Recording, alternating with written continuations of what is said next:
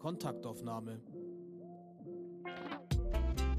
Der Podcast des Bildungszentrums Nürnberg.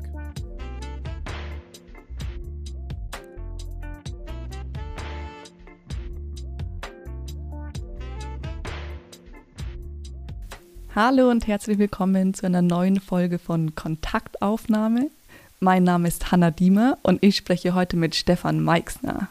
Stefan Meixner ist Radiomoderator und Busfahrer und wird uns heute was darüber erzählen, wie das denn ist, wenn man seine eigenen Träume verwirklicht. Hallo Stefan, schön, dass du da bist. Vielen Dank für die Einladung, freue mich auch. Hallo. Was sagst du den Leuten, äh, was du arbeitest oder wer du bist, wenn du die jetzt auf so Cocktailpartys treffen würdest? Auf Cocktailpartys? Wann war ich das letzte Mal auf einer Cocktailparty? Das kenne ich nur aus dem Film. Ähm, dann sage ich, dass ich, ähm, also dann vermeide ich meistens zu sagen, dass ich Radiomoderator bin, wenn ich Menschen treffe, die ich noch nicht kenne, also wenn es wirklich neue Menschen sind, weil es dann den Rest des Abends nur noch darum geht, wie das ist beim Radio und so. Ähm, das versuche ich meistens zu vermeiden, nicht weil ich äh, mir zu fein dazu bin, äh, sondern weil ich einfach mehr über die anderen Menschen erfahren möchte. Das geht dann aber nimmer, ja, weil dann alle kommen so, ah, vom Radio und da habe ich auch noch eine Frage und so. Deshalb versuche ich das immer zu vermeiden. Ich sage dann so, ich mache was in den Medien wenn jemand da natürlich näher nachfragt, dann sage ich es schon. Ähm, die Kombination aus äh, Radiomoderator und Busfahrer ist halt das, wo dann alle sagen so, hä, wie? Und dann bist du halt schnell bei dem Punkt, dass ich sage, naja, das ein, ich, ich wollte immer beides machen, als Kind schon. Es gibt wenig Kinderbilder von mir, wo ich nicht entweder ein Mikrofon in der Hand habe oder eben ein Lenkrad, ein großes Lenkrad. Und ähm, es war nie die Frage, was davon ich mache oder nicht, sondern es war eigentlich immer klar, schon als Kind war mir klar, ich werde beides machen. Die Frage war immer nur, was als erstes und was kommt danach. Und das Busfahren kam jetzt halt so gerade noch an dem Punkt zu sagen, jetzt muss ich es aber auch machen, weil sonst werde ich es nimmer machen. So. Du hast jetzt im Radio inzwischen deine eigene Show. Wie cool ist es denn, eine Show mit seinem eigenen Namen zu haben? Ist schon cool. Also ich müsste lügen, wenn ich sagen würde, es ist wurscht. Ähm, ich habe sehr schnell gemerkt, dass dir das nichts bringt, ähm, weder positiv noch negativ. Im Endeffekt äh, wird darauf geguckt, ob die Sendung erfolgreich ist, ob die Leute es einschalten, ob sie es gerne hören oder nicht. Äh, wenn das der Fall ist, dann freut man sich natürlich, aber das ist so, sagen wir mal so, das selber sagen zu müssen, ist nicht so. Also ich muss ja dann meistens auch sagen, hier ist die Stefan Meixner Show. Und ich denke mir immer so, das ist immer so ein bisschen so, hier ist meine eigene Show. Also so im, im Handling der Sendung ähm, ist es manchmal sogar eher hinderlich, weil es einem ein bisschen komisch vorkommt, so wenn man es dauernd selber sagen muss. Aber ein bisschen stolz, so als es zum ersten Mal so war, war ich natürlich schon. Das kann ich mir gut vorstellen. Du hast nämlich auch mal ganz klein angefangen. Würdest du uns so deinen Werdegang ein bisschen erzählen? Ich habe angefangen, ähm, also ich bin in Röthenbach bei St. Wolfgang aufgewachsen, ein kleines äh, Dorf bei Wendelstein mit, glaube 3000 Einwohnern, sehr ländlich. Und ähm, habe dann, als ich ähm, mit der Schule so weit war, dass ich, also ich war im Gymnasium und war eigentlich ein guter Schüler, aber ich habe entschlossen, ich will raus aus der Schule und möchte äh, Geld verdienen. Also habe ich relativ früh nach der mittleren Reife schon, obwohl ich das Abitur geschafft hätte, aber ich war einfach zu stur damals schon, wollte runter von der Schule und habe dann eine Ausbildung gemacht als Bürokaufmann. Natürlich, wie es sein muss, im Ort in Rödenbach bei St. Wolfgang, weil die haben zufällig gerade einen Buchhalter gesucht.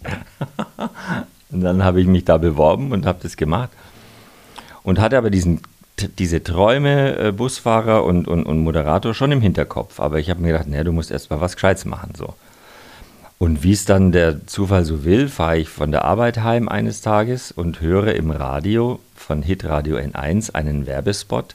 Wir suchen für den Sommer Aushilfskräfte, die bei uns ein bisschen mitmachen. Und da habe ich mir gedacht, das ist, das ist meine Chance, ohne Vitamin B. Ich kenne niemanden aus den Medien, niemand aus meinem Umfeld hat damit irgendwas zu tun.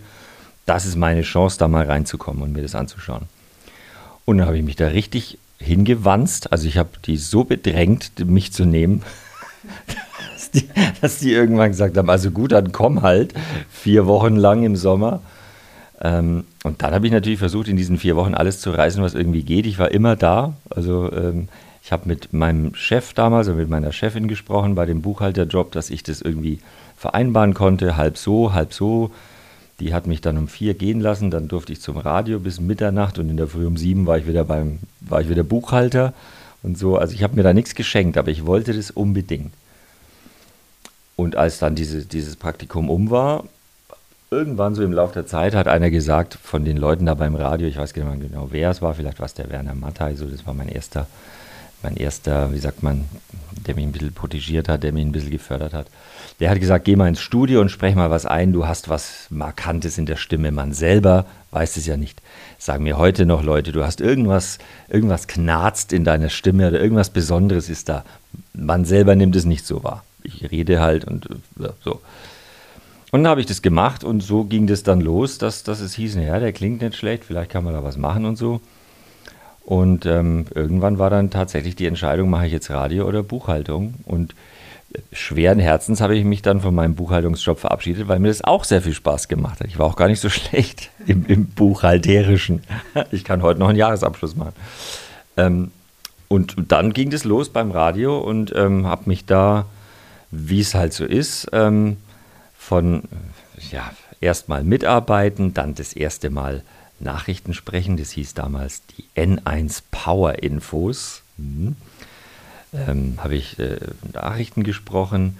Dann durfte ich mal nachts von 2 bis 6 Uhr moderieren. Wenn du das nicht ganz verkackt hast, dann durftest du mal 22 bis 2 Uhr moderieren, irgendwann 18 bis 22 Uhr, irgendwann 14 bis 18 Uhr, das war dann schon die Krönung. Und dann, und dann höre ich auch schon auf, ne, erzähle ich schon zu viel, unterbreche mich einfach, wenn ich zu viel laber. Ja, wirklich? Okay. Irgendwann ähm, wurde unser damaliger Programmchef entlassen, weil der hat es ein bisschen übertrieben, der hat die Leute schlecht behandelt, mich auch, und wurde dann vom Geschäftsführer gefeuert. Und dann saßen wir alle so in einer Runde, ein Team aus jungen Leuten. Hitradio N1 war damals ein ganz kleiner Sender mit einer halben Frequenz, nicht wie heute N1, wo die jungen Leute das hören und kennen und so. Das war damals unter ferner Liefen hat niemanden interessiert, war auch nicht rentabel, musste halt irgendwas laufen auf dieser halben Frequenz. Und dann saßen wir da so, diese Gruppe an jungen Leuten und unser neuer Geschäftsführer, der gesagt hat, so, und wer macht jetzt den Programmchef? Ich habe den Programmchef entlassen. Dann haben alle so in die Runde geguckt, so, äh, Programmchef, was heißt denn das? Und dann habe ich vorwitzig, wie ich bin, halt gesagt, na gut, ich mach's. Und dann war ich mit Anfang 20 irgendwie der jüngste Programmchef, glaube ich, in ganz Deutschland äh, bei Hitradio N1, ein Sender, den niemand kannte und auch nicht so wirklich irgendwie. Also geschadet hat es mir nicht. Ich habe dann die Morning Show natürlich gleich übernommen, die wichtigste Sendung, weil ich war ja der Chef. und dann tatsächlich, dann ist was Geniales passiert. Dann nämlich ähm, ist diese Sendung entstanden, diese N1 Power Morgen der eine ganze Generation irgendwie äh, bewegt hat. Es geht mir heute, egal wo ich bin, sprechen mich Leute an und sagen, ja, Maxi, äh, mit dir bin ich aufgewachsen. Also da ist diese, diese Sendung entstanden, die, naja, wir hatten schon ein Konzept. Ich habe mir von allen Sendern alles abgeschaut, was es so gab in Deutschland, was damals angesagt war aus Berlin und so. Ich habe mir lauter Sachen angehört und habe diese Sendung kreiert, ohne zu wissen, was man damit bewegen kann. Und das ist dann schon was, wo ich sage im Nachhinein, da kann man schon stolz drauf sein, weil diese Sendung, Gott, bin ich gleich ganz gerührt, diese Sendung hat wirklich Massen bewegt. Die hat jeder gehört. Wer diese Sendung nicht gehört hat damals, der war nicht up to date. Der hat nichts mitbekommen. Und da ein Teil davon zu sein, ähm, zusammen mit dem Gerald Kappler und der Jessica Winter, die dann zum Sat 1 Fernsehen gegangen ist, also da sind ja auch wirklich Karrieren entstanden aus dieser Sendung raus. Ähm, da bin ich schon stolz drauf. Das war so ein großer Move. Das hört sich total spannend an. Also wirklich richtig toll. wirklich? Ja. ja. Ich wollte dich nicht langweilen, aber nachdem du mich nicht unterbrochen hast, dachte ich mir, okay, vielleicht interessiert es tatsächlich jemanden. Doch, aber Du hast gesagt, manche Leute haben dich dann schon angesprochen. Warst du dann tatsächlich auch visuell mal bekannt, weil das Radiomoderator erkennt man eigentlich nur die Stimme. Mhm. Wie oft passiert es denn, dass sich Leute an der Stimme erkennen? Mehr als an, am, an, am äh, Gesicht tatsächlich. Also in Nürnberg war es dann so, äh, ich bin da natürlich mit meinem, also diese Sendung der Powermorgen war dann plötzlich riesen erfolgreich. Wir waren meistgehörter Sender der Stadt und so. Also alle haben plötzlich gewusst, wow, das ist was Großes. Und dann habe ich natürlich auch Fernsehen gemacht. Das war ja klar. Ich habe da gleich RTL Franken Live TV am Abend, 18 Uhr, guten Abend. Also nicht nur, dass ich um 3 Uhr in der Früh aufgestanden bin, um die Morningshow zu machen. Ich habe dann am Abend auch noch die Nachrichten gemacht. schlecht, richtig schlecht. Echt? Richtig schlecht. Hat auch überhaupt nicht zusammengepasst, weil ich war in der Früh im Radio, der große Zampano, so, ich habe die halbe Stadt unter meiner Kontrolle und am Abend dann, guten Abend, meine Damen und Herren, das hat null zusammengepasst. Ich saß in einem schlechten Anzug, der mir zu groß war vor dieser Kamera, aber das war halt so, ich habe halt gedacht, ich muss das machen. Ähm, und aus der Zeit ist dann entstanden, dass mich sehr viele Leute auch am Gesicht erkannt haben. Auch Menschen, die vielleicht gar nicht so diesen Sender gehört haben, aber die haben gesagt, das Gesicht kenne ich. In der Verbindung mit der Stimme, also ich habe dann quasi die ganze Familie vereint. Da ging es mir oft in Nürnberg so, das mag jetzt albern klingen, aber da ging es mir manchmal so wie so Stars, die sich nirgendwo mehr bewegen können. Du stehst dann beim C und A am Unterhosen-Krabbeltisch und irgendeiner sagt, Allmächt, Herr dann können wir ein Foto machen. Das ist die ersten zehn Mal toll. Und dann denkst du dir so, kann ich denn jetzt überhaupt irgendwo noch hingehen, wo nicht getuschelt wird oder wo irgendeiner sagt, das ist er. Ähm, deshalb bin ich ganz froh jetzt im Nachhinein wieder, nachdem das wieder abgeebbt ist, dass ich nur der vom Radio bin mit der Stimme, weil dieser Ruhm, den viele wollen, dieses erkannt werden und Star sein und bekannt sein, hat schon auch Schattenseiten tatsächlich. Wenn man nämlich tatsächlich so bekannt ist, dass ein jeder kennt, dann musst du dir schon überlegen, wo bewege ich mich, wie bewege ich mich und wie schaue ich aus und was kaufe ich gerade und äh, möchte man das, dass die sehen, wo du gerade bist und so. Das ist nicht so toll. Ich finde, das passt ein bisschen zu eurer neuen Rubrik, wenn ich immer die Wahrheit sagen würde in eurer Show. was hat dich denn mal so richtig kalt erwischt jetzt in letzter Zeit? Na, also kalt erwischt, wenn ich immer die Wahrheit sagen würde, im Moment, in der jetzigen Zeit, dann würden viele Menschen nicht denken, dass ich der lustige Typ aus dem Radio bin, weil im Moment, in der jetzigen Phase, in dieser Corona-Zeit, mit all den äh, Regeln und all dieser Ignoranz, ähm, fällt es mir schon schwer, oft Kontenance zu bewahren und nicht zu jedem zu sagen, der die Maske unter der Nase hängen hat in der, im Bus, äh, sage mal, geht's noch.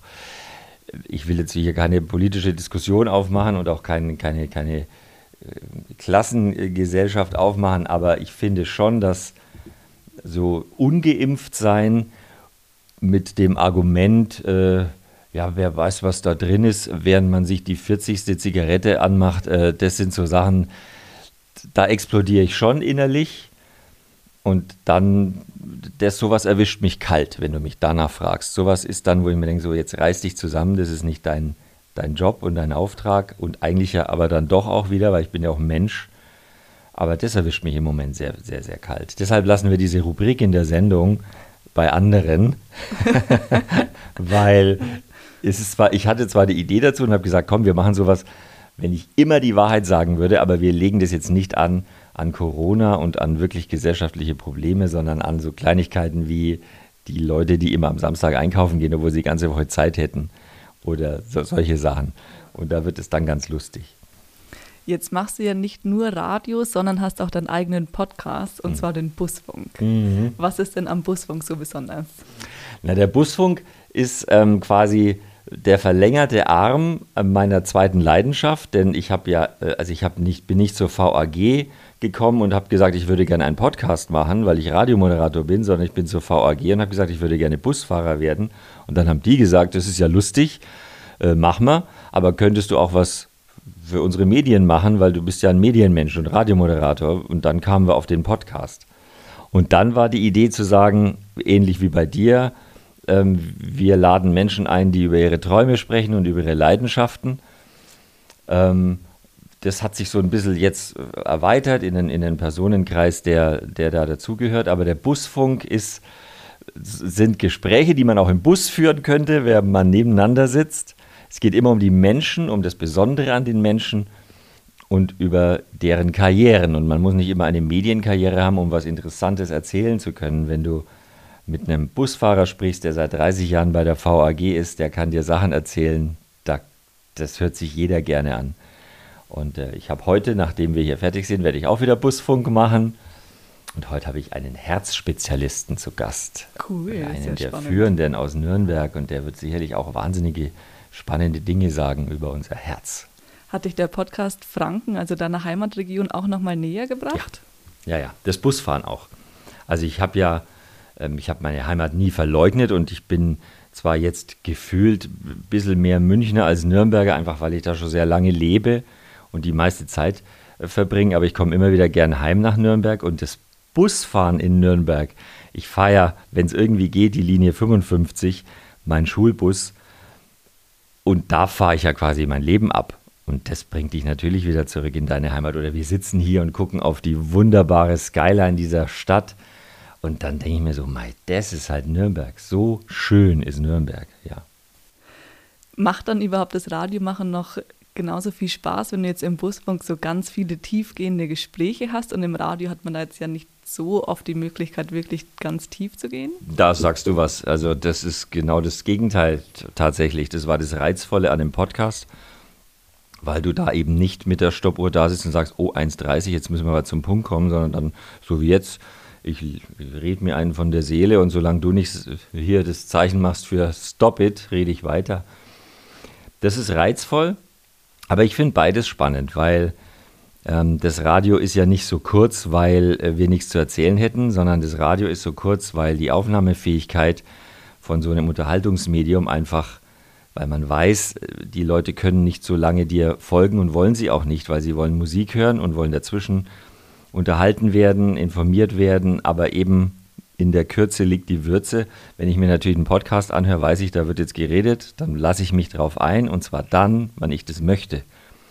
Wenn ich Antenne Bayern einschalte oder irgendeinen anderen Radiosender, hocke ich im Auto, fahre zum Einkaufen, will irgendwie die Musik hören, die mir gefällt und vielleicht noch irgendwas mitnehmen. Wenn es uns gelingt zu sagen, oh, ich bleibe noch kurz im Auto sitzen, das höre ich mir noch bis zu Ende an, dann ist es schon ein Gewinn. Aber zu sagen, wir machen jetzt ein 15 Minuten Fachgespräch und hoffen, dass die Leute, die eigentlich zum Einkaufen wollen, jetzt so lange im Auto sitzen bleiben, bis wir fertig sind mit unseren 15 Minuten, da ist die Wahrscheinlichkeit größer, dass die Leute sagen, suche ich mir halt einen anderen Sender, der nicht so viel redet. Insofern beides hat seinen Reiz. Und das, jetzt hast du ja schon ganz viel über das Busfahren erzählt. Naja, naja. kann ich schon noch mehr erzählen. genau darauf will ich jetzt hinaus. Und zwar hast du eine ganz nette Anekdote an dein erstes Lenkrad. Würdest du die mit uns teilen? ja. Wo hast denn du die her? Habe ich dir wieder irgendwo erzählt? Ja, Nein. hast schon erzählt. Also ich weiß gar nicht, mein, meinst, meinst du, ist das erste echte Lenkrad oder das erste, was als Lenkrad herhalten musste? Ich fange ganz vorne an. Ich fange ganz vorne an. Meine Schwester ist fünf Jahre älter als ich. Wir äh, kommen ähm, aus der Generation, wo ähm, äh, die Deutschen zum ersten Mal wieder in Urlaub gefahren sind. Das war so Mitte der 70er, in ne, klassisch Italien. Und so ist die Familie Meixner zu viert also äh, mit dem Auto nach Italien gefahren und ich saß hinten links hinter meinem Vater und hatte bereits das Sitzkissen. Früher hatte man in den Autos noch Sitzkissen, dass der Stoff von den Sitzen nicht abgenutzt wird in dem heiligen Auto. Und ich habe das Sitzkissen genommen und es war viereckig und ich habe es aber bereits als Lenkrad benutzt. Meine Schwester hat sich geschämt, fünf Jahre älter, die war schon Teenie. Und ich, der kleine Stefan mit den roten Backen hinten links mit dem Lenkrad und ich habe uns nach Italien gefahren. das war mein erstes Lenkrad. Ähm, und dann, mein Opa ähm, hat es gemerkt, dass, dass der Bub äh, Bezug hat zu, zum Fahren und zu Lenkrädern. Dann ist er irgendwann äh, auf so einen Schrottplatz und hat mir von einem Bus tatsächlich ein echtes Lenkrad von dem Autoschrottplatz geholt und hat mir das geschenkt. Und ab dann äh, war es eigentlich vorbei. Dann war ich gar nicht mehr anwesend, weil in jeder freien Minute lag dieses Lenkrad vor mir auf dem Tisch und ich bin in meinem Kopf die Strecken gefahren, die ich kannte, busmäßig, habe an jeder Haltestelle gehalten, habe imaginäre Knöpfe gedrückt, habe die Geräusche gemacht. Habe den Gang eingelegt und habe die nächste Haltestelle, nächster Halt, Meistersingerhalle. Also das, ich war beschäftigt mit mir selber. Meine Mutter sagt oft, die hat sich nach Stunden ge ge gedacht, lebt das Kind noch? Und hat in mein Kinderzimmer geguckt und ich saß immer noch da mit meinem Lenkrad. Also das, wenn ich das so erzähle, ist es fast ein bisschen beängstigend. Ne? Ein bisschen be beknackt ist es schon so. Naja, du warst einfach extrem kreativ schon als Kind, würde ich sagen. Wow, danke. So, so schön hat es noch nie jemand gesagt. Das hast du toll gesagt, danke. Ich stelle mir das aber ganz schön schwierig vor, so einen 12-Meter-Bus zu fahren, oder? Hattest du davor schon mal irgendwie, bevor du jetzt den Führerschein gemacht hast, da mal Verknüpfungspunkte oder war das auch so deine ersten Versuche im, beim Führerschein machen? Das waren meine ersten Versuche. Ähm, ich war nicht bei der Bundeswehr, äh, ich wurde ausgemustert, äh, untauglich, äh, wegen irgendwas kindmäßig verschlepptem Zeug irgendwas, aber also ich hatte nie so ein Gefährt unter meinen Händen. Ich hatte aber auch nie Angst davor. Also ich bin nie, ich habe nie diesen Bus gesehen als, oh Gott, ein großes Ding, wie geht das? Sondern immer so, oh, wie geil, ein großes Ding, das muss man beherrschen. Und das einzige Mal, wo ich wirklich ein bisschen Schiss hatte, war meine erste Fahrstunde. Dann, als, als ich entschieden habe, ich mache jetzt den Busführerschein, steige ich in den Bus ein, dann hockt sich der Fahrlehrer, der Werner, ein guter, super Typ, hockt sich hin, fährt fünf Minuten, hält an und sagt, so, und jetzt fährst du. Das war dann so, wo ich mir gedacht habe, so wie ich jetzt. Also ich wollte eigentlich nochmal zwei Stunden zuschauen und mir erstmal alle Knöpfe und so weiter. Und dann hat er gesagt, nö, das machen wir alles beim Fahren.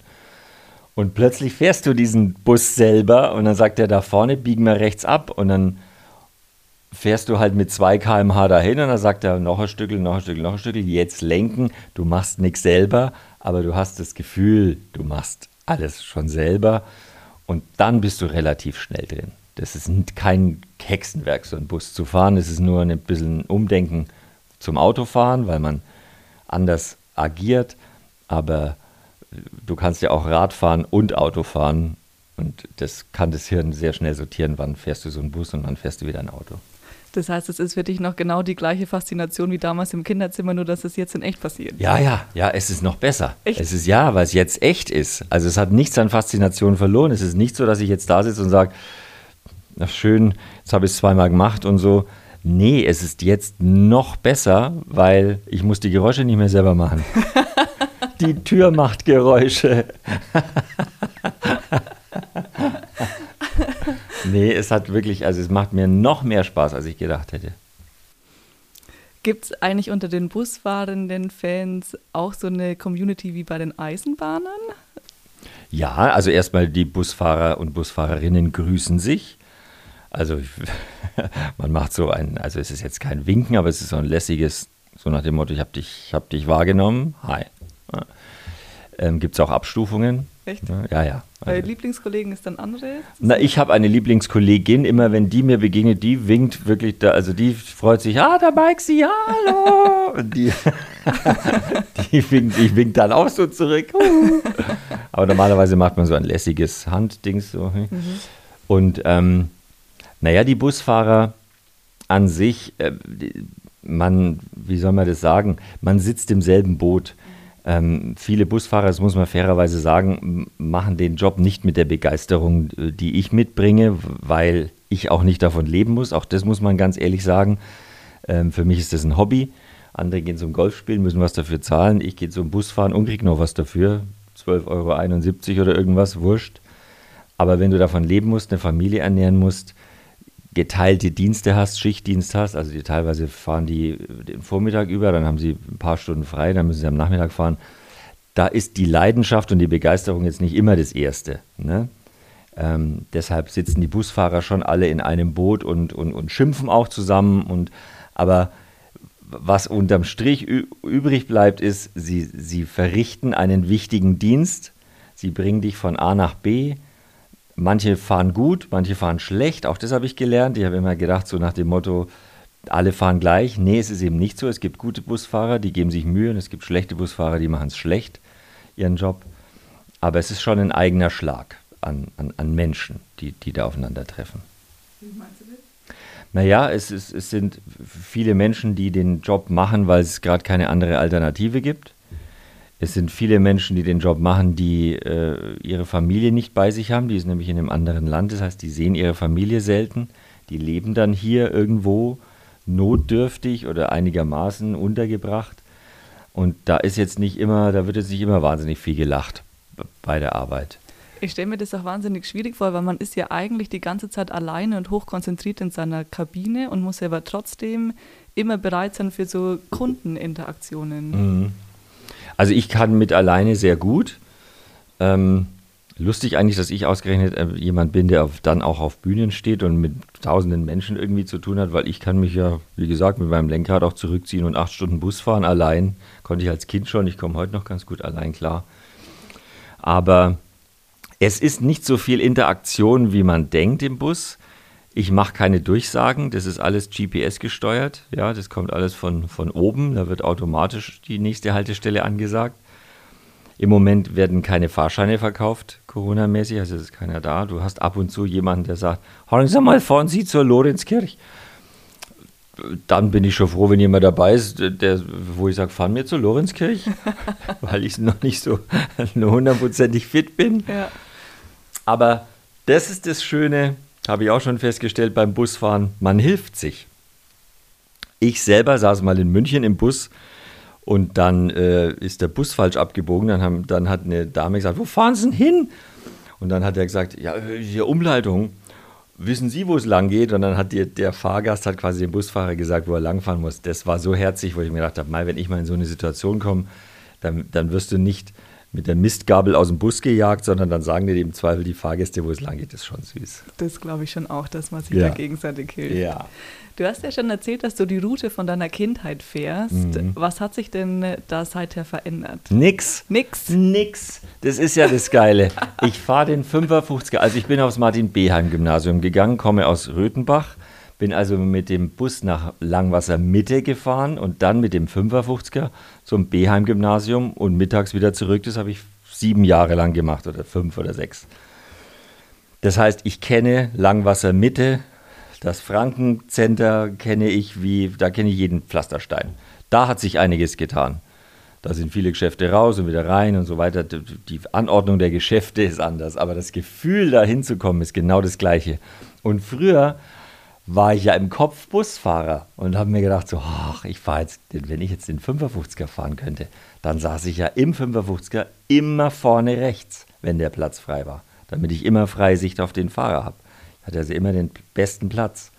Und jetzt bin ich in Langwasser Mitte, habe Schichtdienst bei der VAG und fahre den 55er Bus da raus, wo, wo ich im Geiste vor 50 Jahren 100 Mal rausgefahren bin und irgendwie ein, ein Lenkrad auf meinem Schreibtisch gedreht habe und jetzt sitze ich in dem echten Bus. Das ist, äh, also das ist ein Traum für mich. Und dann fahre ich die Strecke und es hat sich nichts verändert. Ich, fahre dann an, ähm, in, in, am Clubstadion vorbei, dann fahre ich da an der Aufmarschstraße, da habe ich früher mit meinem Onkel Tennisbälle an die Mauer geschlagen, da fahre ich vorbei, dann fahre ich am Dutzenteich vorbei und dann zum Beheim-Gymnasium Luitpoldhain dahinter und dann geht es wieder zurück am Volksfestplatz vorbei.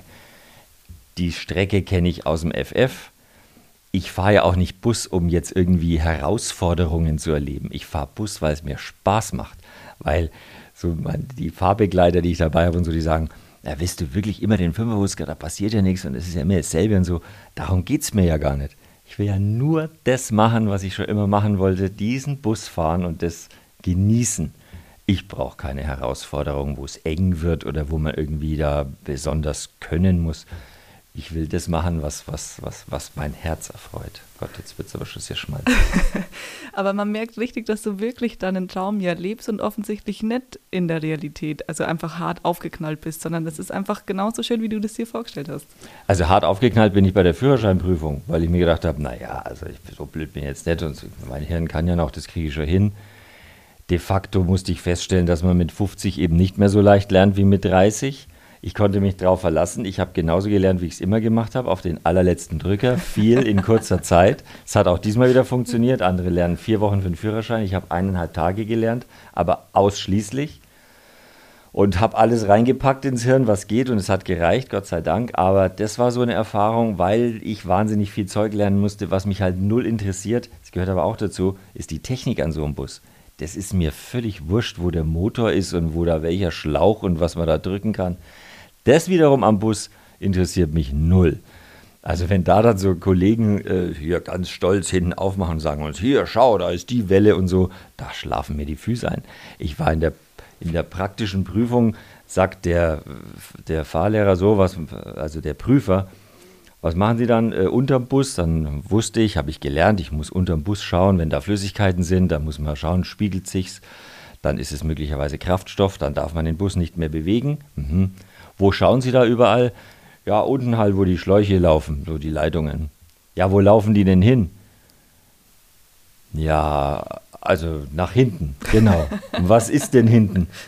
Ja, da hinten halt. Ich habe mein Fahrlehrer, dem ist heiß und kalt geworden, der ist, auf, der ist so hin und her, weil er gewusst hat, um Gottes Willen, Mir ist Motor nicht eingefallen. Oh nein. Wo wird denn der Kraftstoff gebraucht? Da stehe ich da Ah. und denke mir so, wo wird der Kraftstoff gebraucht? Naja, hinten halt. Dass ich sage, hinten ist der Motor, da wird er gebraucht, ist mir nicht eingefallen. Doch nach drei bis vier Minuten, da, hat der, da war der Prüfer schon so, dass er gesagt hat, naja, das schafft er nie. bis zu dem Zeitpunkt, wo ich losgefahren bin. Ab dann hast du von dem Prüfer nichts mehr gehört und der Führerschein war ein Spaziergang. Dann warst du wieder in deinem Element. Genau. Aber so die Technik an so einem Bus und alles, was dazugehört, das ist mir wurscht. Hauptsache der fährt.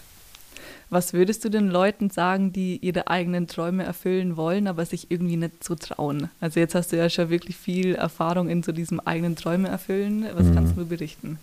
Ich kann nur sagen, macht's jetzt, wartet nicht zu lang. Ich glaube, ich habe gerade noch die Kurve gekriegt, weil ähm, wenn, wenn ich noch älter geworden wäre, wer weiß, ob ich es dann noch gemacht hätte mit dem Führerschein. Man wird ja, komischerweise im, Ä- im Alter wird man auch so ein bisschen ängstlicher und traut sich nicht mehr so viel zu.